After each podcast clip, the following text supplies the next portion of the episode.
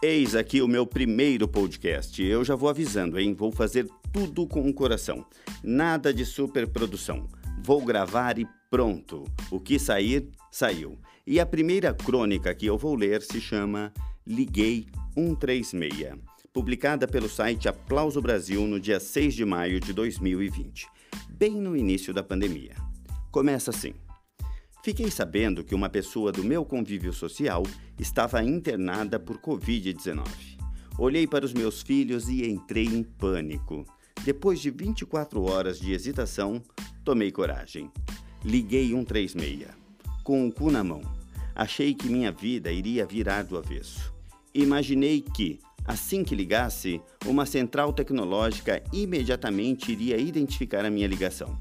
Pelo número do meu celular vasculhariam meus dados. Um helicóptero seria designado para as imediações de casa. A polícia seria acionada, assim como os bombeiros e toda uma parafernália de médicos e paramédicos, e todos iriam acampar em frente de casa.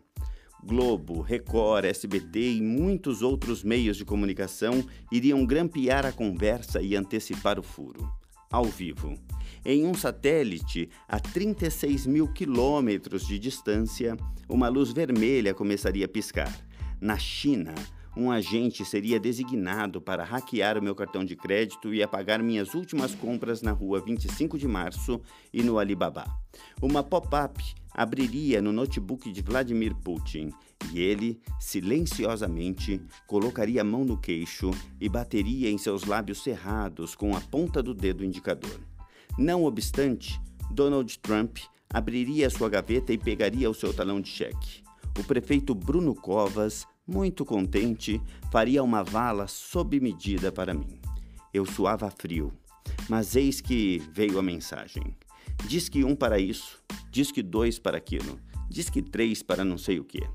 Nem de longe aquilo parecia tão chato quanto realmente é. E pela primeira vez na vida, eu não fiquei irritado com aquela gravação ridícula com a qual as operadoras telefônicas adoram nos torturar. Embora eu tenha ligado mais de três vezes até conseguir falar com um atendente, que tinha um sotaque difícil de entender. Pois não, senhor? Expliquei o meu caso. Escuta, na sexta-feira eu tive contato com uma pessoa e depois descobri que ela está internada com coronavírus. Ela iniciou uma ladainha sobre medidas de proteção, a mesma que a gente ouve a todo momento pela televisão. 1. Um, lavar as mãos. 2. Usar máscaras. E eu desesperado. Moça, ô moça, você escutou o que eu falei? Mas era inútil. Ela estava muito concentrada na leitura. Tentei insistir no problema, mas a mulher era mais lisa do que baba de quiabo. Nada tinha importância. Nada era relevante. Ela só pensava em me dispensar e contabilizar mais uma chamada. Posso lhe ajudar em mais alguma coisa, senhor? Que? Ajudar? Pensei. Você nem parece ter ciência da importância de sua função em um momento tão crítico. Fiquei espantado, depois triste. A moça nem se deu ao trabalho de perguntar o meu nome. E eu, que nas últimas 24 horas revirei todas as minhas gavetas em busca de documentos, e preocupado por não ter encontrado o último protocolo de vacina contra a febre amarela. Quem sou eu?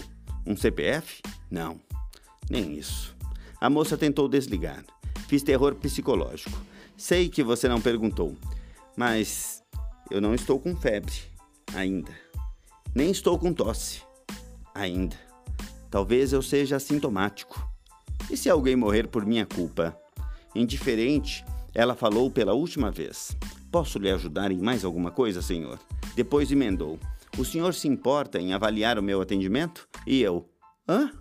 Desliguei o telefone. Por via das dúvidas, olhei pela janela para ver a movimentação. Nada.